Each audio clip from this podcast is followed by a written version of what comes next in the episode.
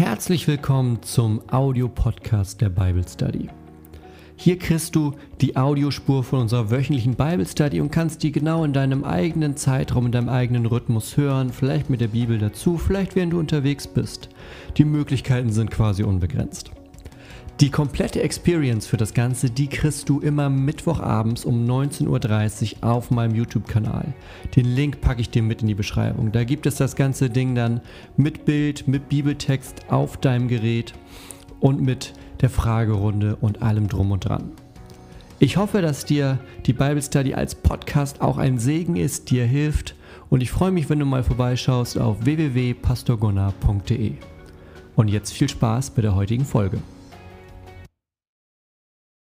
Einen schönen guten Abend euch. Ich hoffe, es geht euch gut. Herzlich willkommen. Es ist altbekannt. Mittwochabend, 19.30 Uhr. Das heißt Bible Study. Schön euch, also nicht zu sehen, aber ist, das ist ja der Witz, ne? Wenn man das so ein bisschen länger macht, dann tauchen ähm, im Chat ja irgendwann immer schon Namen auf, die man wiedererkennt. Und das freut mich richtig. Das finde ich richtig schön, dass hier Community entsteht. Denn das ist super wichtig im Glauben und im Leben sowieso. Also, schön eure Namen zu lesen. so, wir haben heute einiges vor mal wieder. Denn es geht heute um das Thema, habt ihr vielleicht schon in der Ankündigung gelesen, es geht um das Thema christliche Meditation eine verloren gegangene Kunst? Fragezeichen. Ne? Das Fragezeichen behalten wir mal schön mit drin, denn das ist eine Frage, die wir uns heute stellen. Christliche Meditation, ah, eine verlorene Kunst? Fragezeichen. Das läuft so. Wer schon länger dabei ist, weiß es. Ich werde jetzt gleich so eine halbe Stunde ein bisschen was zu dem Thema sagen. Ihr könnt die Zeit natürlich nutzen, wenn euch dabei Fragen kommen oder ihr vorher schon Fragen hattet vielleicht zu dem Thema. Schreibt die in den Chat rein, gerne groß Frage, Doppelpunkt davor, dann finde ich das nachher leichter. Und dann kann ich nämlich in der zweiten Hälfte, das ist dann eine Viertelstunde, auf so einige Fragen zu dem Thema, das wir heute haben, eingehen. Also, legen wir los.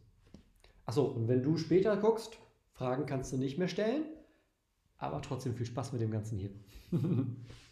so, also, worum geht es? Christliche Meditation. Ähm, dieser Untersatz, verloren gegangene Kunst, der kam mir so ein bisschen, weil ich würde mal behaupten, ich bin da auch zumindest in meinem Punkt so ein bisschen nicht unschuldig dran. Denn vieles von dem, ähm, was so passiert, was wir so machen und gerade auch so einige Videos, die ich gemacht habe, die haben auch sehr auf Menge abgezielt. Ne?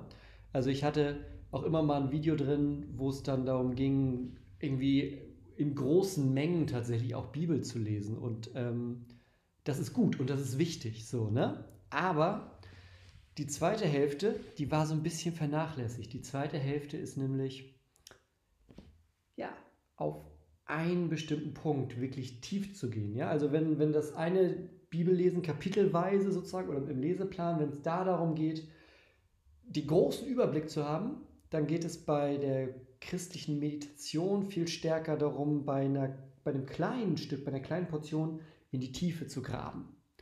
Und ich dachte mir, damit fangen wir heute mal an. Das ist auf ein, zwei, drei Teile angelegt. Also wir machen nächste Woche auf jeden Fall noch damit weiter, um so ein bisschen einen kleinen Einblick in das Ganze zu kriegen. Also, christliche Meditation. Vielleicht hast du da noch nicht so einen Zugang, aber du kennst eine Sache. du kennst es 100 Pro, du liest Bibel und fragst dich dann, ne, umgeschlagen die Seite oder zugemacht, fertig. Was habe ich da eigentlich gerade gelesen? Was, worum worum ging es gerade nochmal? Kennst du wahrscheinlich. Das ist so ein typisches Phänomen, wo, ähm, wo es hilfreich wäre, biblische Meditation zu machen. Denn es geht darum, Gottes Wort zu lesen und nicht nur die Worte zu lesen. Oh, guter Satz. es geht darum, Gottes Wort zu lesen, zu studieren, wirklich aufzunehmen und nicht nur einfach die Worte zu lesen. Also, starten wir mal nach dieser kleinen Vorrede mit dem ersten Ding, Meditation, was ist das eigentlich? Wahrscheinlich kennst du den Begriff, der ist ja jetzt auch nicht neu, der ist auch nicht groß von mir erfunden, sondern das ist ein Begriff, den gibt es schon. Meditation bedeutet ähm, erstmal nichts anderes, als sich in etwas rein vertiefen, etwas genauer aufzunehmen, etwas ähm, ja, durchzukauen, zu erinnern, ähm, immer wieder durchzugehen, präsent zu haben, also tiefer gehen. Ja? Und Ganz klassisch ist Meditation tatsächlich, heute verbinden wir das schnell mit so einem Bereich der östlichen Religionen zum Beispiel oder mit so einem Ding von leer werden und an gar nichts denken und meditieren, so, ja. Aber das hat tatsächlich, hat Meditation einen ganz klassischen Punkt in der christlichen Spiritualität. Ähm, von Luther gibt es den, den bekannten Satz, der sagt, ähm, für einen Christen oder für einen Pastor, glaube ich, sagt er eigentlich, oder für einen Theologen, braucht es ähm, drei Dinge. Und das ist Gebet, Meditation und Anfechtung. Diese drei Dinge, die machen einen Theologen, so hat er das gesagt. Die machen einen Theologen. Und genauso wie das da wichtig ist, ist es für unser christliches Leben allgemein total wichtig. Und ich habe das mal hier zusammengefasst unter Lesen, Gebet, Meditation, Applikation. Das wäre tatsächlich schon so ein Vierschritt, der nach vorne geht. Also, zuerst lesen wir etwas in der Bibel. Das ist jetzt eine ganz basic Einführung. Ne? Wir lesen was. Dann ist es auch immer so, dass Bibellesen uns idealerweise zum Gebet führt, zum Gebet anregt. Und dann greift der Punkt mit der Meditation, wo wir gleich genauer reingucken. Und dann kommt die Applikation. Applikation bedeutet nichts anderes, das Ganze aufs Leben anzuwenden. Also du liest irgendwas, in der Bibel und sagst, okay, wie bleiben das nicht nur Worte, die ich gerade gelesen habe, sondern wie wird das etwas, was in meinem Leben einen Unterschied macht? Das sind die Punkte. Das heißt, grundlegend christlich ist es so, dass wir darauf vertrauen, dass wir eben nicht einfach nur Worte lesen, sondern Gottes Wort. Und da ist dann die Frage gestellt, okay, wie lese ich das aber vielleicht anders, als ich einen Roman lese? Normalerweise würde man sagen, okay, jetzt ein Krimi, so den neuesten Krimi, den meditiere ich nicht, würde man wahrscheinlich sagen, sondern man würde sagen, hey, okay, ich lese einen Krimi. Ich fange vorne an, bin hinten durch, dann habe ich die Geschichte. Meditation, gerade im biblischen Text, meint etwas, etwas anderes im Bereich des Lesens. Und das schauen wir uns jetzt gleich mal an. Also, haben wir schon mal gesehen, es ist schon lange Teil der christlichen Spiritualität. Es ist nichts, wovor du Angst haben musst. Ich könnte mir vielleicht vorstellen, hat der eine oder andere vielleicht auch vielleicht heute den, den Titel für das ganze Ding gesehen und sagt, oh, was kommt nun? Ja, christliche Meditation, was wird das wohl? Ich habe keine Ahnung. Also ist auch nicht so, wo du Angst haben musst. keine Angst. Sondern es ist wirklich schon lange ein Teil unseres christlichen Glaubens. So, also, wir lesen und meditieren ist dann so ein Schritt wie ein ganz tiefes Nachdenken wie ein Nachdenken, das idealerweise auch dazu führt, das hatte ich jetzt gar nicht gesagt, ne? das war der Vers und ich glaube, ich habe drauf geschrieben. Ja, guck mal hier. Was idealerweise dazu führt, hier aus Psalm 104, meine Gedanken sollen ihn erfreuen, denn auch ich freue mich an dem Herrn. Also, idealerweise, dass wir nicht einfach nur lesen, sondern dass wir das Wort so in uns aufnehmen, dass das im Herzen, in unserem Handeln etwas verändert. Das ist ein Teil der Meditation. Gehen wir mal einen Schritt weiter in dem Ganzen. Ja. So, die Grundlage. Warum überhaupt? Ich glaube, unser Leben hat ganz viele Facetten, das wirst du gemerkt haben. Ja, du merkst, Leben hat Facetten, im Leben ist ganz viel los, da passieren immer wieder Dinge. Aber ich glaube, das Entscheidende in unserem Leben passiert in uns. Das Entscheidende ist nicht das, was wir tun oder das, was um uns herum passiert oder wie wir auf Sachen reagieren, die kommen. In einem gewissen Punkt auch. Aber all das sind nur sozusagen Auswirkungen von dem, was eigentlich in uns los ist. Das heißt, erstmal das Entscheidende passiert in uns. Und das ist erstmal wichtig klarzukriegen, dass das Entscheidende in uns passiert. Weil ne, das, was du, wie du zum Beispiel über ein Thema denkst, macht einen Unterschied dann, wie du bei bestimmten Dingen handelst. Das, wie du ähm, zu einer bestimmten Sache dich positioniert hast, macht dann einen Unterschied, dazu, wie du ähm, zum Beispiel auf etwas reagierst, wenn es um das Thema geht. Das heißt, es ist erstmal in dir etwas, was dann dafür sorgt, wie du auf den Rest reagierst. Und ich finde, das ist so wunderbar gesagt mit diesem Wort aus 1 Samuel 16. Ja? Der Mensch urteilt nach dem, was er sieht, doch der Herr sieht ins Herz. Auch da, für Gott ist offensichtlich ganz, ganz entscheidend, was in deinem Herz los ist. Für ihn ist ganz, ganz wichtig, was in dir los ist.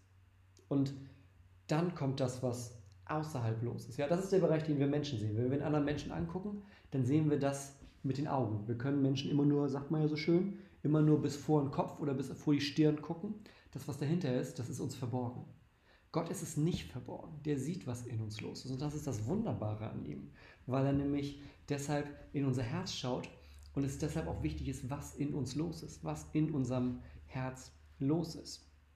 Und ich glaube tatsächlich, dass ähm, es ganz, ganz entscheidend ist daher, wie wir auch mit Bibeltexten umgehen, weil mit der Bibel haben wir ja nicht einfach nur ähm, ein, ein Buch, was irgendwie ein Buch, was irgendwie nett ist oder was ein paar schöne Geschichten hat, sondern mit der Bibel haben wir etwas, was Gott uns mitteilen möchte. Durch alle Zeiten, durch alle Jahrhunderte, durch alle Kulturen, durch alle Arten von Menschen, die das irgendwann mal gelesen haben. Und da drin Gott begegnen können. Und deshalb ist es wichtig, dass wir Gottes Wort nicht nur lesen, sondern meditieren. Deshalb geht es heute darum, weil wir daraus Weisheit bekommen, weil wir Einsicht in Dinge bekommen, weil wir auch uns selber und die Welt und Menschen anfangen besser zu verstehen. Und da haben wir uns heute mal ein richtig schönes Stück rausgesucht. Ich wurde letzte Woche gefragt, ähm, oder ich habe eine Nachricht bekommen, glaube ich, oder einen Kommentar, ich weiß das gar nicht mehr genau, wo aber gesagt wurde, hey, wäre es nicht möglich, dass wir vorher schon den Text hätten? Vielleicht hast du es heute gesehen, der erste Kommentar unter der Veranstaltung der Bible Study, den habe ich da angepinnt. Der erste Kommentar, der sobald da ist, sobald ich die Veranstaltung erstelle, da steht der Bibeltext für heute drin. Und wir haben heute etwas aus Psalm 119. Psalm 119 ist auch einer der, der großen Schriftpsalmen, sagt man auch. Also es gibt ja Psalmen, ne, also Gebete oder Lieder aus der Bibel, das Buch der Psalmen. Da sind ganz viele verschiedene Sachen drin gesammelt. Es gibt Lieder oder Gebete, wo es darum geht, Gott zu loben. Es gibt welche, wo es darum geht, ähm, Probleme oder das, was einen beschäftigt oder Frust oder Angst vor Gott zu bringen. Ja, für alle möglichen Lebenslagen gibt es quasi was. Ähm, aber genauso gibt es auch welche zu dem Thema, was ist eigentlich die Bibel selbst? Also, und dieser Psalm 119, der ist tatsächlich der Psalm, um den es jetzt geht. Ich mache den mal an.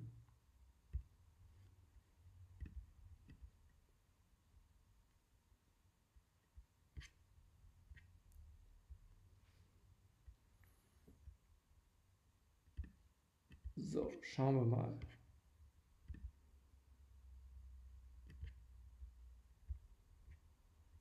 Ich sehe jetzt hier gerade den Psalm 119.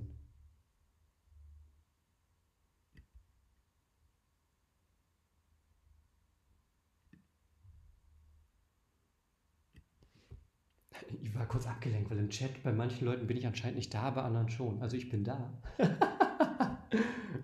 ähm, vielleicht kann ja jemand mal in den Chat schreiben, dass ich eigentlich da bin. Vielleicht einfach mal die Seite neu laden, wer mich nicht sieht oder so.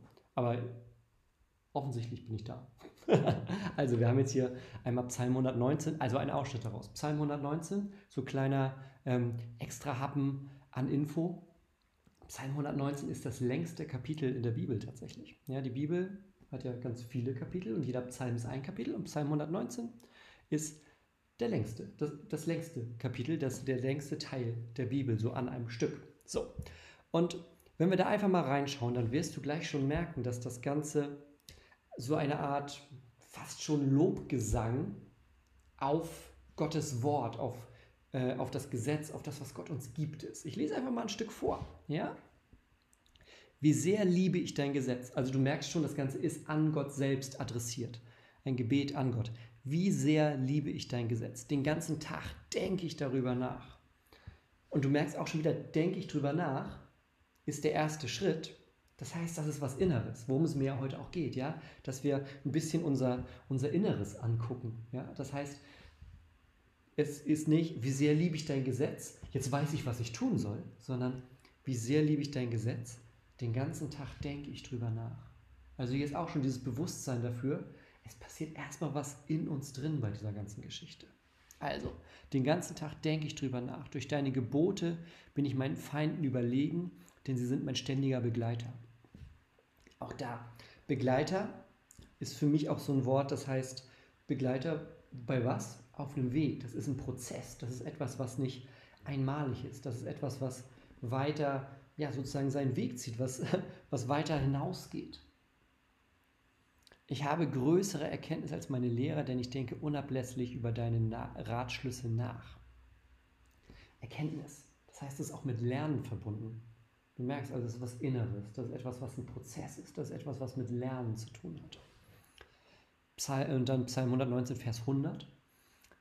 Ich bin klüger als die Alten, denn ich habe deine Gebote befolgt. Das heißt, das Ganze ist auch etwas, was nicht von einem bestimmten Stand, von einem bestimmten Alter, von einem bestimmten Bildung, Einkommen, was auch immer abhängt, sondern offensichtlich redet hier jemand, der jünger ist als die Alten und Alter wird auch gerade in der Bibel häufig mit Weisheit verbunden. Aber hier wird gesagt, naja, aber Weisheit nur weil du alt bist, ist nicht automatisch da, sondern Weisheit, weil du den ganzen Tag über Gottes Wort nachdenkst, das ist schon was anderes. Und das ist erstmal nicht davon ähm, abhängig, wie alt du bist. Also, ich bin klüger als die Alten, denn ich habe deine Gebote befolgt. Ich habe mich geweigert, böse Wege zu gehen, damit ich deinem Wort gehorsam bleibe. Gehorsam. Finde ich, ne? finde ich, steckt auch so ein bisschen Veränderung drin. Wenn man etwas gehorsam bleibt oder etwas gehorsam wird, bedeutet das ja, dass es verschiedene Dinge gibt. Es gibt verschiedene Wege, verschiedene Optionen und man lernt langsam den einen oder anderen zu gehen. Und jetzt 102. Ich habe deine Gesetze nicht aufgegeben, denn du warst mir ein guter Lehrer. Habe ich markiert, weil ich einfach beim, beim Vorbereiten dachte, okay, wer ist der beste Lehrer? Jesus. Wie süß schmecken mir deine Worte. Sie sind süßer als Honig. Dachte ich wieder Wort. Auch Jesus. Also du merkst, das ist zum Beispiel auch für Meditation gerade schon, dass man auch Dinge ähm, erstmal auch ein bisschen frei assoziieren kann, dass man da einsteigt, dass man, was nicht bedeutet, dass immer automatisch alles richtig ist, da kommen wir gleich noch zu. Aber das ist auch ein bisschen mit dem Text arbeiten, mit dem Text auch sozusagen den in sich hineinlassen. Einfach mal gucken, was der hervorruft. Und 104, deine Gebote machen mich einsichtig. Ich finde, da ist wieder dieses Lernmotiv drin. Deshalb hasse ich alle falschen Wege. Und dann, den Satz kennt man vielleicht, das ist ein bekannter Vers. Dein Wort ist eine Leuchte für meinen Fuß und ein Licht auf meinem Weg. Psalm 119, Vers 105. Das ist auch wieder dieses Wegmotiv. Also wenn wir nur einmal kurz diesen Abschnitt, diese paar Verse aus Psalm 119 angucken, der ja an sich ein Loblied auf Gottes Wort ist, dann ist das immer wieder so ein Nacheinander von, da passiert was in mir, weil ich mich mit Gottes Wort beschäftige. Ja, ich denke drüber nach, ich habe Erkenntnis, ich ähm, werde einsichtig. Alles Dinge, die in mir passieren erstmal, die dann aber auch eine Veränderung in meinem, in meinem Handeln haben. Mein Begleiter auf dem Weg, Gehorsam sein, Leuchte für meinen Fuß, Licht auf meinem Weg. Das heißt, da ist auch so ein Prozess drin in dem Ganzen. Und das ist etwas, was voranschreitet. Und ich glaube, das ist ein, ein ganz starkes Beispiel dafür, was so eine christliche Meditation auslösen kann trinken. Ein Beispiel dafür, was so eine christliche Meditation auslösen kann, nämlich offensichtlich redet hier, betet hier jemand zu Gott, der ähm, dadurch Veränderungen in seinem Leben erfahren hat. Da sagt jemand, okay, ich denke, ne, nochmal, damit wir es nochmal vor Augen haben, wie sehr liebe ich dein Gesetz, den ganzen Tag denke ich drüber nach. Das ist ja die, die Baseline, das ist ja das, der Anfang von diesem Abschnitt. Ja? Wie, ich denke den ganzen Tag drüber nach. Und sozusagen dann gerahmt mit dem letzten. Dein Wort ist eine Leuchte für meinen Fuß, ein Licht auf meinem Weg. Wer, also wahrscheinlich bist du nachts schon mal rumgelaufen, hast dir den Zeh an irgendeinem Tisch gestoßen. weil du keine Leuchte für deinen Weg hattest. Ja, also ein Weg nachts ohne Leuchte machen ist schon nicht so cool. Und hier sagt jemand, ich denke ständig über, also ich meditiere, ich kau dein Wort ständig durch und das ist eine Leuchte für meinen Weg. Das rahmt das Ganze ja so. Und dazwischen diese ganzen kleinen einzelnen Verknüpfungen, dass man in diesem Prozess des Wachstums ist, dass man langsam merkt, wie sich Leben, wie sich Herz, wie sich Seele verändert, wie man im Glauben wächst. Und das ist, finde ich, ein geniales Beispiel für die Auswirkung von christlicher Meditation, weil da ist jemand, der genau das tut. Der denkt ständig drüber nach, der kaut das durch. Der liest nicht nur nächstes Kapitel lesen, nächstes Kapitel lesen, nächstes Kapitel, sondern der denkt drüber nach. Das arbeitet in ihm. Und das ist was, was, wo er sagt, hey, das verändert ja was. Das verändert ja was. Und weil das so ist, weil sich da was verändert, habe ich mir mal gedacht, ich liste mal ähm, einfach mal auf, was sind denn die Dinge da passiert? Also was ist denn etwas, womit man vielleicht rechnen kann bei diesem ganzen Ding? Womit kann man rechnen, wenn es um diese christliche Meditation geht? Und das ist eine Liste. Neun Punkte habe ich aufgeschrieben, die mir eingefallen sind. Neun Punkte, die eine Auswirkung sein können von christlicher Meditation in deinem Leben. Also davon, Gottes Wort nicht nur zu lesen, sondern in dich reinzulassen. Also, starten wir mal und ich sage ein paar kleine Sätze jedes Mal dazu. So, also, was ist der Nutzen von dieser Meditation? Ich glaube, und das ist ganz, ganz oben auf meiner Liste, also sie sind nummeriert, jetzt nicht zwingend eins besser als das andere, aber eine Sache, die ich oft sehe, ist wirklich diese Ruhe für den Geist. Das ist etwas, was, was ich merke bei mir selber, wenn ich ähm, irgendwie ja, schlecht drauf bin, wenn ich aufgeregt bin, wenn ich irgendwie ja oder frustriert oder wenn mir wenn in mir die Dinge durcheinander sind und ich dann zum Beispiel eine Stelle häufiger durchlese. So ein praktischer Tipp ist übrigens auch. Ähm, ach, warte, habe ich da hinten stehen. Ich hole das einmal kurz.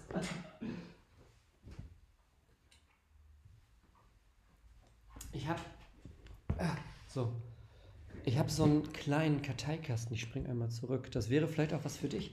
Ich habe so einen kleinen Karteikasten. Kann man das irgendwie sehen? Stellt das scharf? Ja, da. Ah. Ich habe so einen kleinen Karteikasten, wo ich Bibelverse für mich notiere, die mir wichtig geworden sind beim Lesen. Ähm, dann also wie so ja, Versprechen Gottes, Verheißungen, man kann das, kannst du, kannst du nennen, wie du möchtest, aber ganz viele Dinge, wo ich sage, hey, das ist was, das möchte ich nicht vergessen. Und die habe ich mir dann hier, die stehen alle auf so kleinen Kärtchen und dann kann ich da einfach durchgucken und sehe, ähm, ja, sehe einfach, ähm, zum Beispiel hier Psalm 16, Vers 11. Du wirst mir den Weg zum Leben zeigen und mir die Freude deiner Gegenwart schenken. Mega, ey, äh, stell dir vor, du bist gerade in einer Zeit, wo ordentlich viel in deinem Leben los ist, wo du, wo du aufgeregt bist, wo du durcheinander bist. Und dann liest du diesen Vers vielleicht einmal, zweimal, dreimal und merkst, okay, hey, das ist ja was, das macht gerade einen Unterschied. Das ist nämlich eine Auswirkung davon. Das macht ja das macht ja meinen Geist ruhig, das bringt ja Ruhe in mich hinein. Also, diese christliche Meditation, dieses sich Worte Gottes verinnerlichen, sorgt dafür, dass wir erinnert werden an Gottes Treue, an seine Liebe, an auch seine, ja, sein Lenken in unserem Leben. Das ist das Schöne daran, dass wir immer wieder erinnert werden, egal was rundherum passiert. Also Punkt 1, das bringt Ruhe für den Geist. Das Zweite, was ich äh, aufgeschrieben habe, ist, es bringt neue Gedanken. Wie oft kennst du das, dass du dich ständig im Kreis drehst und das, was passiert, eine Gedankenspirale wird? Also ich kenne das gut und ähm, auch da ist es gut, sozusagen Input von außen zu bekommen. Kennst du vielleicht auch einfach zwischenmenschlich bei Themen. Du beschäftigst dich gerade mit was, hast vielleicht ein Problem bei der Arbeit und sagst, hey, bei mir bei der Arbeit, da ist gerade das und das los, können wir uns da mal drüber unterhalten, was meinst du denn dazu? Und im Endeffekt nichts anderes ist, wenn du Gottes Wort so auf eine meditative Art studierst, also verinnerlichen möchtest, dass es dein Herz berührt, dann sagst du, hey Gott, was meinst du denn eigentlich dazu? Vielleicht zu, einem spezifischen, zu einer spezifischen Sache, vielleicht aber auch einfach allgemein. Und du wirst Stück für Stück merken, wo das dann Wurzeln schlägt. Also, es kommen neue Gedanken dazu. Der dritte Punkt. Finde ich, kann, ist nicht, ist nicht zwingend, aber ich merke das bei mir manchmal. Das habe ich dir mit aufgeschrieben. Neue Energie. Mir bringt es tatsächlich ähm, Kraft oder Stärke, also in Momenten, wo ich schwach bin. Ähm, und ich habe echt, echt oft so Momente, wo ich mich ziemlich schwach fühle, wo ich auch schwach bin. So. Aber gerade da, das hat Paulus ja immer so schön gesagt, in der Schwäche, äh, in unserer Schwachheit ist Gott mächtig. Und ähm, gerade da zeigt mir das immer wieder, ähm, da wo ich selbst nicht genügt, da wo ich selbst nicht reiche, wo ich selbst nicht die Dinge so hinkriege, wie die sein müssten, da ist Gott stark. Das ist sein Versprechen. Sagt er, da bin ich stark für dich. Also, das ist, finde ich, auch so ein richtig geniales Ding an dem Ganzen. Also, Ruhe für den Geist, neue Gedanken, die dich aus dem Karussell holen und neue Kraft, obwohl du schwach bist, weil du schwach bist, weil du schwach sein darfst. Die ersten drei. Springen wir mal einen weiter. Was ist noch der Nutzen von dieser christlichen Meditation? Ich bin irgendwie voll durstig heute, Entschuldigung. Hm. Also, viertens, Reinigung des Herzens. Wenn du etwas in dein Herz hineinlässt, ja, was ja ein ganz intimer Ort ist, ja, wenn du, wenn du verlassen wirst, dann bricht das Herz, sagen wir. Oder jemand stirbt an gebrochenem Herzen, gibt es ja sogar den Satz. Also das ist wirklich sozusagen der, der intimste Ort, den wir emotional haben, also bildlich gesprochen. Ähm, und wenn wir da etwas reinlassen, Gottes Wort, was auch immer ein ja, so diesen, diesen, dieses Ding hat, was irgendwie aufräumt. Das merke ich. Wenn, wenn, wenn Gott in Leben tritt, das war so ein Vergleich, den fand ich richtig cool, den hat mir jemand gesagt. Wenn Gott in dein Leben tritt, wenn der Heilige Geist bei dir einzieht, dann kommt er erstmal rein, setzt sich erstmal hin in dein, in dein Lebenshaus. Aber irgendwann wird er merken, so, okay, sag mal, also die alte Couch hier, ne? Du, die, die kommt mal raus jetzt, da machen wir was Neues, was Schöneres rein. Und hier die Tapete im, in der Küche die, oder im Schlafzimmer, die kommt auch raus, die ist nicht mehr schön. Ja, also so Stück für Stück wirst du merken, wie im Leben auch Dinge umgekrempelt werden. Und das kann erstmal auch ähm, irgendwo schmerzhaft sein, weil was losgelassen wird. Aber es ist ein, es ist ein wieder der ne, Weg, Prozess, Lernen. Etwas, was Stück für Stück passiert. Und das ist auch etwas, was aus der Meditation kommt. Als fünften Punkt habe ich es vergrößert, den Blick.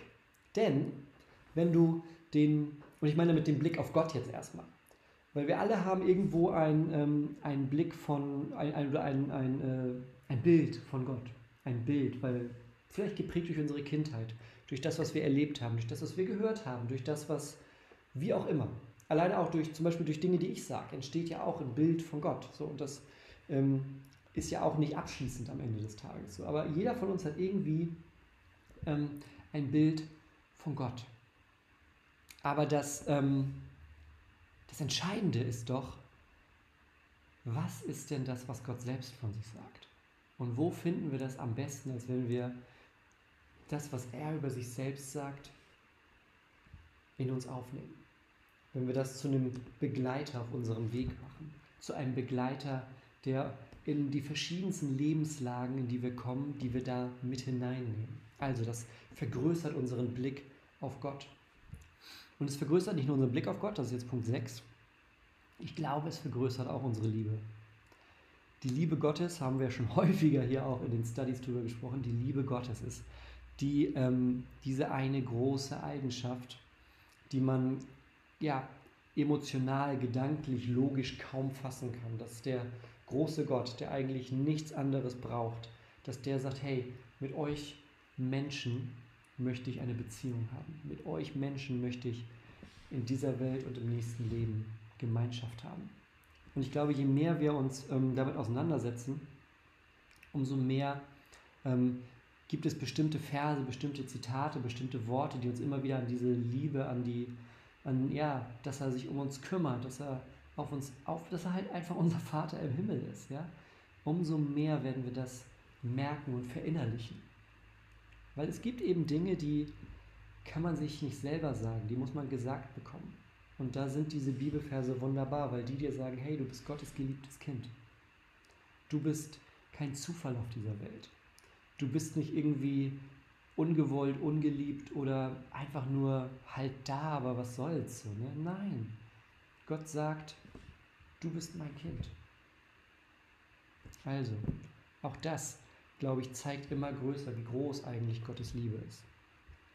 Und dann noch die letzten drei, und dann gehen wir gleich zu den Fragen über.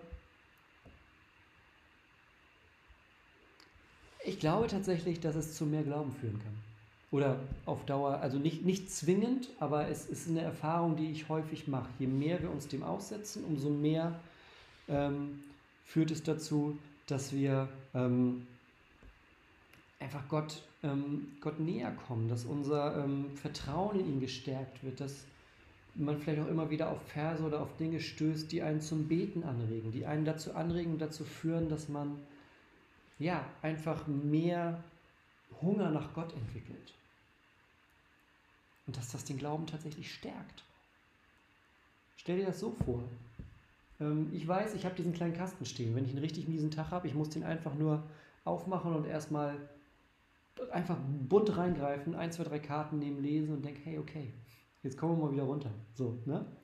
Und genauso ist es, wenn du zum Beispiel Verse auswendig lernst oder Verse einfach durch viel Begleitung in deinem Leben in Fleisch und Blut sozusagen übergehen. Die fallen dir dann in Situationen ein. Und das stärkt den Glauben. Punkt 8 ist ähm, mehr Achtsamkeit. Achtsamkeit ist ja auch so ein Wort, das ganz, ganz viel, ganz, ganz unterschiedlich benutzt wird. Und ich überlege gerade und arbeite gerade an so, einer, an so einem ja, Profil von christlicher Achtsamkeit. Ähm, von davon zu sehen, ähm, ja, was bedeutet das in einem christlichen Kontext achtsam zu sein? Und das umfasst ganz viel. Das umfasst unser Inneres. Das umfasst aber nicht nur das Innere, sondern es umfasst auch unseren Körper. Es umfasst unser Handeln. Das ist ein ganz großer Komplex, wo ich mir gerade so ein paar Gedanken zu mache. Kommt später irgendwann mal was zu. Aber ich glaube, das ist ein, ein Weg, der, ähm, gerade weil wir uns mit unserem Inneren auseinandersetzen, dadurch auch immer wieder angestoßen wird. Dass wir aufmerksam werden für alles, was sonst so passiert. Und das Letzte, ich glaube es tatsächlich, es bringt Freude. Das ist so ein bisschen auch eine Zusammenfassung von den anderen Punkten. Ja? Wenn du vorher hattest, mehr Glauben, Stärke in schwierigen Phasen, ähm, mehr Kraft, mehr Liebe, mehr Blick auf Gott. Ich glaube, das sind alles Dinge, die zu mehr Freude führen können. Ähm, also alles Dinge, die dazu führen, dass man in seinem Leben mehr davon spürt. Das waren so die neun kleinen Punkte zum Thema, was ist eigentlich der Nutzen von so einer Meditation? Und die Frage, mit der ich jetzt schließe sozusagen, und dann gehen wir zu euren Fragen über, ist, ähm, achte mal darauf, wenn du liest, wie du das ähm, wie du das machst. Achte mal darauf, ob du einen Text einfach nur liest, weil du denkst, okay, ich lese heute mein Kapitel, ich lese das jetzt, jetzt habe ich das Kapitel gelesen, bin fertig dann glaube ich, ähm, einfach auch mal gucken, sag mal, ich lese jetzt, wenn du ein bestimmtes Pensum hast, ich nehme mir auch mal Zeit, ähm, vielleicht einen Vers davon besonders hervorzuheben. Ich lese mein Kapitel, aber ich habe gleichzeitig so diesen Blick, dass ich mir eine bestimmte Aussage, eine bestimmte Sache davon ähm, besonders mit sozusagen in mein Inneres nehme. Vielleicht auch in den Tag hinein, wenn du das morgens machst oder so. Da gibt es ja ganz verschiedene Varianten und wie das dann auch Auswirkungen auf dein Leben hat. Das ist so die, die Frage, mit der ich sozusagen dich jetzt, dich jetzt äh, zurückschicke zu deinem Bibellesen. Aber jetzt wollen wir mal ähm, rumgucken, was ihr so an Fragen gestellt habt, ähm, was da so los ist. Und ich bin ganz gespannt, denn ich liebe äh, diesen Fragenteil. Also gucken wir mal. Ich muss jetzt erstmal scrollen, dauert eine kleine Sekunde. So, erstmal wieder ganz viel Hallo, hallo. Ah, es ist wirklich cool, wenn ich Namen erkenne. Das freut mich, freut mich richtig. Also ganz, ganz toll. Hier so viele, die ich irgendwie schon. Es ist cool. Carsten ist schon häufiger dabei. Charlotte, Gudrun natürlich, Petra, Sandra, Andreas. Es ist richtig cool. Also ich kann nicht alle, aber ich erkenne schon ganz viele Namen. Das freut mich richtig. Luisa auch richtig oft dabei. Also, so, gucken wir mal, wo haben wir denn hier mal jetzt, wo gehen denn die Fragen los? Wo gehen hier die Fragen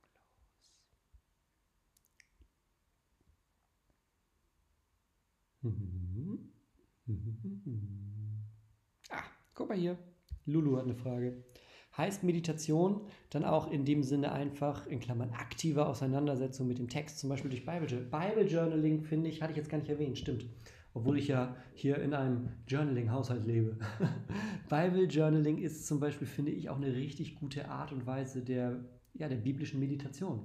Weil, ne, wer das nicht kennt, Bible Journaling, du hast eine Bibel, die einen breiteren Rand hat, Journaling-Bibeln gibt es dazu. Ähm, und du nutzt sozusagen kreative Möglichkeiten. Das kann ganz viel sein. Das kann Aquarell, das kann einfach schwarz-weiß oder was auch immer.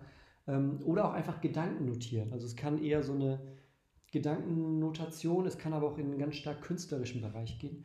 Und ich glaube, das ist eine ganz tiefgehende Auseinandersetzung damit, weil künstlerisches Verinnerlichen immer eine ganz tiefe Auseinandersetzung mit was hat, weil ich glaube, Kunst am Ende immer ganz tief unser Herz und unsere Seele berührt, auf die eine oder andere Art. Und deshalb, ja, Bible Journaling auf jeden Fall eine, eine coole Idee, Lulu. Ähm, Simonator fragt, wie sieht diese Meditation ganz praktisch bei dir aus? Bei mir ist es tatsächlich so, dieses eine Beispiel, ähm, was ich eben gesagt habe, also einen Abschnitt lesen und wirklich so einen Vers oder eine Aussage, einen Gedanken mit in den Tag nehmen. Das ist was, was bei mir tatsächlich am, was Lara nicht, ich lese morgens, ähm, oder ja, ja, ja, ich lese morgens, ähm, was sich bei mir bewährt hat, sozusagen. Ähm, oder dann auch mal hier notieren, so für, ähm, für, für die Notfälle. Ähm, aber tatsächlich so das, was sich bei mir bewährt hat, ist so wirklich einen Abschnitt lesen, einen Text lesen, ähm, ruhig auch mal sagen, okay, ich lese heute ein Stück weniger als sonst. Ähm, aber ich möchte dann das vielleicht zweimal lesen oder dreimal lesen, so, so eine Perikope, also so eine, so eine Bibelgeschichte, ne? Jesus begegnet so und so oder sowas, oder die Heilung von bla bla bla. Also so ein, so ein Abschnitt. Vielleicht zwei, dreimal lesen und wirklich gucken, okay, worauf Worauf werde ich gerade auch hingewiesen? Was ist etwas daraus, das ich mitnehmen möchte? Also das ist sowas, was ich sozusagen praktisch mache. Daniel sagt, erste Chroniken 1 bis 9, da hilft auch keine Meditation. ist ein bisschen Insider auch, ne? Also wenn ihr das mal gelesen habt, erste Chronik 1, die Kapitel 1 bis 9 sind so eine, ja, so ein, es ist quasi so die, die, die nochmal die Zusammenfassung von quasi allem, was davor war. Ähm, obwohl, ähm, ich habe mal einen Artikel gelesen, ähm, wo die Meinung tatsächlich vertreten wird und ich fand das schlüssig, dass man selbst aus diesen ganzen, ähm, selbst aus den ganzen Stammbäumen in Genesis zum Beispiel, dass man da ganz tiefe spirituelle Wahrheiten rausziehen kann. Ähm, also ich weiß jetzt nicht mehr auf Schlag, was die Antwort war, aber ich weiß, als ich es gelesen habe, hat es mich überzeugt.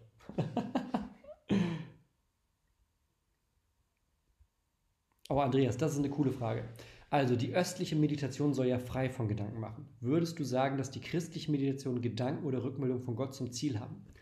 Sehr coole, ähm, so auch Gegenüberstellung. Genau, die christliche Meditation, ich bin jetzt kein Experte, aber das, was ich darüber weiß, da geht es ja tatsächlich stark darum, sozusagen das Innere leer zu machen oder nur mit einem bestimmten Wort oder mit einem Mantra heißt das dann manchmal zu füllen, sozusagen, dass man sich ähm, auch ähm, von dem Rest sozusagen ja, losmacht von dem Rest der Welt auch irgendwo.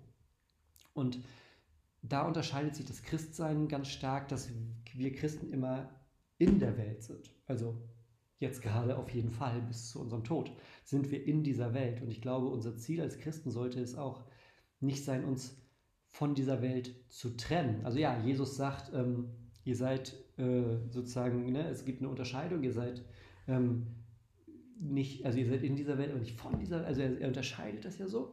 Aber ich glaube, dass wir trotzdem immer den Auftrag haben, in dieser Welt auch etwas zu tun. Also christliche Meditation hat deshalb auch immer den Weg, sozusagen nicht nur mich von allem zu trennen und leer zu machen, sondern mich mit Gott zu füllen, damit das die Erkenntnis sozusagen, das, was ich gelernt habe über mich, über das Menschsein, über Gott, damit das danach in meine in meine Handlungen, in meine Worte auch wieder überfließen kann. Damit ich das, ne, so wie Gott sagt zu Abraham, ich will dich segnen, damit du ein Segen bist. Also es ist immer dieses, ich bekomme was, um was weiterzugeben. Und ich glaube, das ist ähm, da auch auf jeden Fall ein Ziel von dieser christlichen Meditation. Etwas, ähm, ja, diesen, diesen Gedanken, diese Rückmeldung von Gott, wie du das nennst, Andreas, das sozusagen dann aber nicht nur für sich zu behalten, sondern auch weiterzugeben, weiter zu, zu tragen. Gisela auch oft dabei fragt, ich würde so gern mehr oder stärker auf Gott in meinem Alltag fokussiert sein, so wie der Psalmist, der stets über Gottes Wort nachdenkt. Aber wie schafft man das im Alltag? Ich glaube tatsächlich, in dem Wort Alltag steckt das schon drin. Ne? Alltag ist ja normalerweise dieser, dieser Trott, der sich immer wieder wiederholt. Ähm, und ich glaube, dass es uns da tatsächlich stark helfen kann, ähm, das aktiv einzuplanen, also aktiv in den Kalender auch zu setzen. Also wir setzen ja ganz oft einfach nur Termine sozusagen, entweder die wir uns selber vornehmen, sowas, ne, oder Dinge, die wir, Termine, die wir bekommen, Arzttermin oder sowas, oder was auch immer. Aber setz dir doch mal, Gisela, setz dir doch mal einen Termin mit Gott in deinen Kalender. Setz dir einen Termin in deinen Kalender, guck dir den an, vielleicht für die nächste Woche oder so, und sag, ähm, hey, hier, vielleicht eher früher morgens, das wäre, würde mir naheliegen, vielleicht ist es bei dir aber anders, vielleicht in der Mittagspause oder, oder, oder. Sag, hey, hier ist mein Termin mit Gott. Halbe Stunde oder so. Hier ist mein Termin mit Gott, wo ich dann Stück für Stück, ne, das ganze Ding ist halt auch ein Weg, ist ein Lernprozess, wo ich Stück für Stück mich auf den Weg mache, Gott mehr in meinen Alltag zu integrieren. Und bete das doch auch einfach davor. Sag, bete, Gott, ich möchte jetzt diese Zeit nutzen, um neu zu lernen, dass du mehr Teil von meinem Alltag bist. Ist bei mir auch so. Wir denken manchmal, ähm, das muss jetzt passieren. Und dann steht man da, okay, aber wie mache ich das jetzt eigentlich? Und ich habe gemerkt, bei mir tut es gut, wenn ich mir zum Beispiel einfach einen, einen Termin dafür setze. Wenn ich sage, okay, das steht da jetzt und das ist mir wichtig, deshalb steht es da. Genauso wie es wichtig ist, dass ich zum Zahnarzt gehe zum Beispiel. Deshalb schreibe ich es ja in den Kalender und mache den Termin, weil ich sage, hey, das ist wichtig.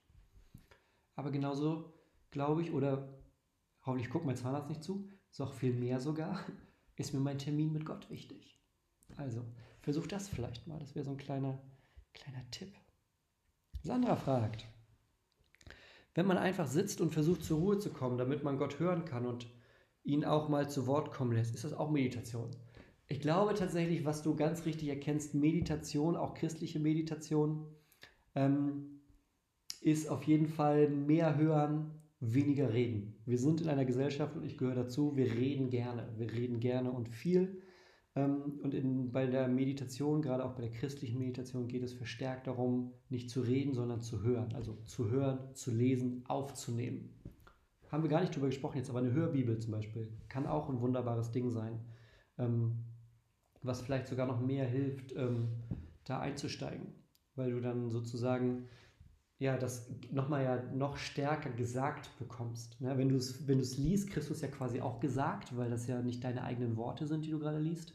Aber mit einer Hörbibel zum Beispiel kriegst du es noch stärker gesagt. Vielleicht ist das auch was. Aber ja, ähm, ich glaube, ähm, es ist also was, was du sagst, Sandra, ich blende das nochmal ein, ähm, ist auf jeden Fall ein Punkt, ich würde aber sagen, so wirklich einfach nur still sein, ruhig sitzen und ohne Input. Ähm, also ich finde, gerade bei der christlichen Meditation gehört immer zumindest ein Vers oder ein Wort dazu. Es muss ja nicht sein, dass du, ähm, dass du sagst, okay, ich, ich lese jetzt, um dann daraus was zu ziehen. Vielleicht hast du auch zum Beispiel dir Verse angelegt oder aufgeschrieben oder markiert und du nimmst einfach einen davon, liest dir den zwei, dreimal durch und wirst dann ruhig und guckst, okay, was machen die Worte gerade in mir? Ich glaube, das kann auch so in die Richtung gehen. Ich finde das eine super Sache, aber der Begriff Meditation fällt mir schwer, weil es so schnell mit was anderem verbunden wird, sagt Simone. Mir fällt der Gedanke schwer, jemanden zu Meditation zu raten. Und, ah, geht noch weiter, sehe ich gerade.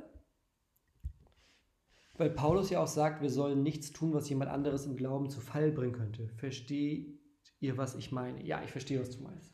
Der Begriff Meditation ist gerade ja auch in unserer deutschen Sprache sehr stark sozusagen mit der östlichen Zen, Buddhismus und so Meditation besetzt. Weshalb der Überschrift, die Überschrift von dem Ganzen ja auch heißt, äh, christliche Meditation eine verlorene Kunst. Weil ich glaube wirklich, es ist eine Kunst, die aber ein bisschen zurückgegangen ist. Und da würde ich die Gegenfrage stellen, warum ähm, ist nicht in diesem Begriff Platz für beides. Also wir werden, glaube ich, den Begriff Meditation nicht wieder sozusagen komplett christianisieren. Und darum geht es mir auch gar nicht. Aber ich glaube, wir können selbstbewusst sagen, hey, es gibt eine Form von christlicher Meditation, die gut ist. Es gibt eine Form, die jetzt nicht irgendwie ausgedacht ist oder eine Kopie von dem, weil wir sagen, hey, die Buddhisten machen das so toll, wir wollen auch sowas haben, sondern es gibt was, was eine ganz, ganz lange alte Tradition hat, bis in die Frühzeit der Kirche, ja sogar noch bis ins Alte Testament, wenn wir zum Beispiel gerade den Psalm gehört haben was uns ähm, Dinge an die Hand gibt, die, die uns da ja ein Werkzeug geben. Und Simone, wenn du, wenn du fragst, okay, wie mache ich das? Empfehle dieses Video. soll, also, ne, natürlich sagst du nicht zu jemandem, hey, versuch's doch mal mit Meditation und dann schickst du die Leute zu einer buddhistischen Meditation oder so. Das, also, ne, da, darum geht es ja nicht. Das meine ich ja gar nicht. Sondern ähm, versuch so ein, zwei Handwerkszeuge vielleicht, die, die man hier in der Bible Study lernen kann oder so mitzunehmen und zu gucken, wie kann das aussehen im Leben von jemandem. Ja?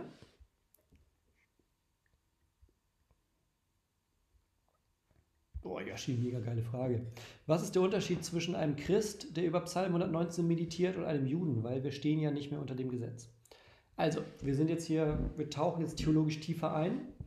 Ähm, Jesus selbst sagt ja, er ist gekommen, das Gesetz zu erfüllen. Und dann wird das bei Paulus noch stärker ähm, ausgeführt, gerade zum Beispiel im Römerbrief, dass ähm, es dieses gibt, dieses Nebeneinander oder dieses, ähm, diese erstmal ja diese Spannung von Leben unter dem Gesetz, Leben unter der Gnade, Leben im Glauben. Ähm, das stimmt, dass wir nicht unter dem Gesetz leben, aber genauso ist das Gesetz nicht abgeschafft oder nutzlos. Also das Gesetz teilt, das ist jetzt ganz, ganz kurz und äh, vielleicht kann ich ja nochmal eine, eine Bible Study zu dem Thema machen, aber das Gesetz teilt sich ganz, ganz grob in drei Teile, wenn du, das, ähm, wenn du dir das anguckst. Das Gesetz teilt sich in ethische Sachen, du sollst nicht töten. Es teilt sich in ähm, kultische Dinge, also zum Beispiel die Opfervorschriften aus den ersten Kapiteln in Levitikus. Ja, wenn gesagt wird, für das und das musst du das und das opfern, das ist eine, ein Opfergesetz, also ein kultisches Gesetz. Und das dritte ähm, sind Staatsgesetze für, die, für das ähm, alte Volk Israel. Also ne, die durch die Wüste gewandert sind und dann unter König David und so weiter, diese ganzen Geschichten. Das heißt, das sind die drei großen Dinge, wie sich ähm, das Gesetz aufteilt. Und ja, es ist so, dass also, ne, ich nehme mal, Yoshi, ich nehme einfach mal an, du bist ähm, kein Mitglied der, des israelitischen Volkes, das von Mose aus Ägypten geführt wird. Das heißt, die staatlichen Gesetze, die gelten für dich natürlich nicht. Nur ist es so, dass der Tempel in Jerusalem zerstört ist. Das heißt, die kultischen Gesetze gelten auch nicht. Alleine auch schon, weil Jesus zum Beispiel laut Hebräerbrief das einmalige Opfer, der hohe Priester, der für uns den Himmel durchschreitet und so weiter. Das heißt, auch diese kultischen Dinge, die gelten für uns Christen nicht. Was aber bleibt und wo du mir wahrscheinlich auch zustimmen würdest, es gibt ja immer noch diese, also Jesus hat nicht abgeschafft, du sollst nicht töten. So, diese ganzen ethischen Dinge, die ethischen Gesetze, die gelten heute noch genauso. Was natürlich klar ist, nur weil du sie alle einhältst, wirst du vor Gott nicht gerecht. Das ist jetzt Römerbrief. Ähm, das ist natürlich ein gewisser Unterschied, jetzt ob ein Jude oder ein Christ auf Psalm 119 blickt, da gebe ich dir recht. Ähm, aber wir können als Christen auch nicht einfach so sagen, naja, alles Gesetz weg damit. Brauchen wir gar nicht, gucken wir gar nicht an. Sondern das Gesetz ist auch, und gerade die Reformation hat es nochmal klar gemacht, Gesetz ist auch immer ein Spiegel für uns und auch etwas, was unser zwischenmenschliches Zusammenleben sichert. Also es ist gut, dass wir ein Gebot haben, du sollst nicht töten. Also, finde ich. genau. Boah, Sven fragt, hast du Erfahrung mit der kontemplativen Meditation gemacht? Ja. Ähm, äh, Franz Jalitsch ist, glaube ich, ein Name, der dazu fällt. Also das, ähm, das Jesusgebet, das Herzensgebet ist gerade in der östlichen Kirche verbreitet. Da habe ich auch mal Sachen zu gemacht. Würde ich in einer nächsten Bible Study nochmal aufgreifen.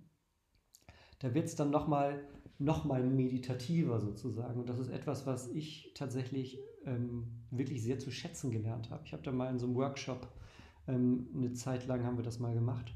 Und das ist wirklich was, was ähm, mir echt viel gegeben hat. Da mache ich eine, also ich habe ja gesagt, diese Meditations-Bible Study hier, die hat noch irgendwie ein, zwei Teile. Da machen wir auf jeden Fall auch noch was zu.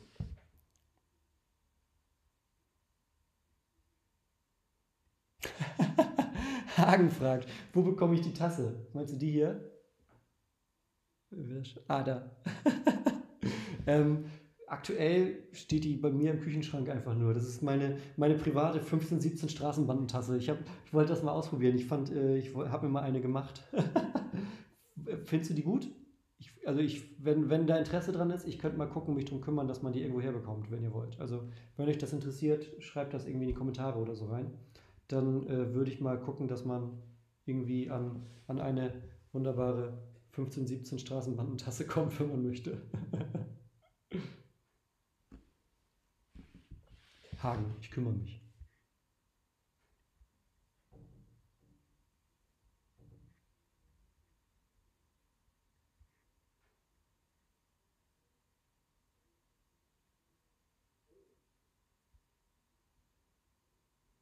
Oh, hier ist noch eine Frage, die ist so geht so ein bisschen in die Richtung, aber auch ein bisschen anders. Wann, in welchem Alter hast du angefangen, an Gott zu glauben, beziehungsweise deinen Glauben so auszuleben, wie du es jetzt machst?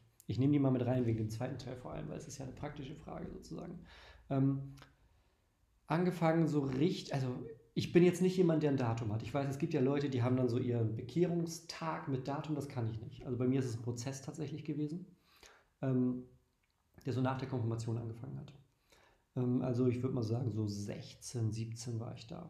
Also das ist, wenn ich jetzt heute zurückrechne, würde ich so wahrscheinlich irgendwo bei 16, 17 des Lebensjahr landen, wo ich sagen würde, okay, da ähm, habe ich angefangen zu glauben. Ähm, das ist aber nicht das, also das ist nicht das, was heute hier ist. So, so ne? Ich bin jetzt 33 und ähm, dazwischen ist auch einiges passiert, ist auch ein Weg. So. Und ich glaube auch, und, oder was heißt ich glaube, ich bin mir ganz, ganz sicher, ähm, dass ich jetzt noch nicht fertig, äh, äh, dass Gott jetzt noch nicht fertig ist mit mir. Das heißt, es entwickelt sich auch immer weiter. So, vielleicht ist das so ein, so ein kleiner Punkt. Also der, der Weg von Gott und mir hat so vor ja, bummelig 15, 16 Jahren angefangen.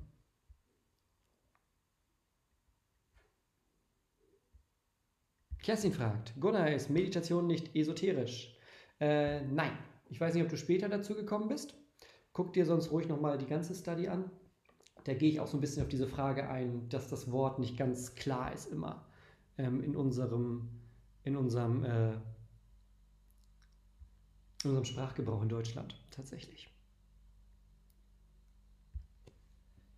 Alice fragt, bei Meditation denke ich auch an ruhige Musik, ist das auch wichtig? Ähm, es gibt eine Form von Meditation, die gerade in, in, ja, im, im, deutschen Mittelalter sozusagen oder ein Stückchen später ähm, Gregorianik und sowas, die ähm, ja ganz, ganz stark ähm, in Richtung äh, ja, Choräle sozusagen, sind ja im Endeffekt auch, ähm, können auch eine meditative, gesungene Sache haben. Thésée kennst du vielleicht. Ähm, Thésée lebt ja davon, dass Lieder, die wirklich nur ein, zwei Zeilen haben, dann 15 Mal gesungen werden, mal lauter, mal leiser, verschiedenen Stimmen und so. Ich glaube, das ist auch ein Punkt der, ähm, den ich noch mit. Ich mache mal wahrscheinlich so eine Folge zu Meditationswerkzeuge. Da packen wir TC-Lieder mit rein, da packen wir das Herzensgebet mit rein, Kontemplation und so weiter. Ähm, das machen wir. Luise fragt, was hältst du von der YouVersion Bible App? Die finde ich sehr cool. Ähm, äh, die kommt ja aus der Gemeinde von Craig Rochelle. Äh, ich weiß nicht, ob du mein letztes Video gesehen hast, Louis. Ähm, das ist äh, da sieht man Craig und mich. Wir hatten, äh, haben äh, uns unterhalten beim Willow Leitungskongress Anfang des Jahres. Da gibt es tatsächlich auch noch ein Video zu, ähm, zu diesem Gespräch. Also ich habe ein kleines, wir haben uns ein kleines Interview hatten wir, haben ein bisschen geschnackt. Ähm, ist noch nicht fertig, aber gibt es, kommt noch.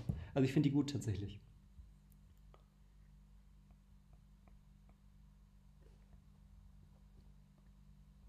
So, ich guck mal, ich guck mal, ich guck mal. Ich glaube, wir haben die meisten Fragen durch. Ja, sehr cool. Richtig cool. Sehr gut. Ähm, wir sind auch zeitlich ein paar Minuten drüber. ich äh, danke euch auf jeden Fall für die Zeit miteinander. Das hat mir immer wieder sehr viel Spaß gemacht. Und wir sehen uns dann gerne, gerne, gerne wieder am nächsten Mittwoch, 19.30 Uhr, zum Thema, ja, irgendwie Meditation Teil 2. Ich weiß noch nicht genau, wie es heißt, aber da gehen wir nochmal ein bisschen genauer auf so ein paar Punkte ein. Auch so ein, zwei Fragen, auf die ich heute nicht, nicht länger eingehen konnte. Und dann sind wir, glaube ich, schon ein gutes Stück weiter bei der Frage, wie können wir unseren Glauben im 21. Jahrhundert denn echt mal wunderbar praktisch leben. Also, ähm, ich kümmere mich nochmal um die Tasse und dann sehen wir uns beim nächsten Mal. Also, haut rein, habt einen schönen Tag, Gottes Segen für euch und schön, dass ihr mit dabei wart, hat mich gefreut.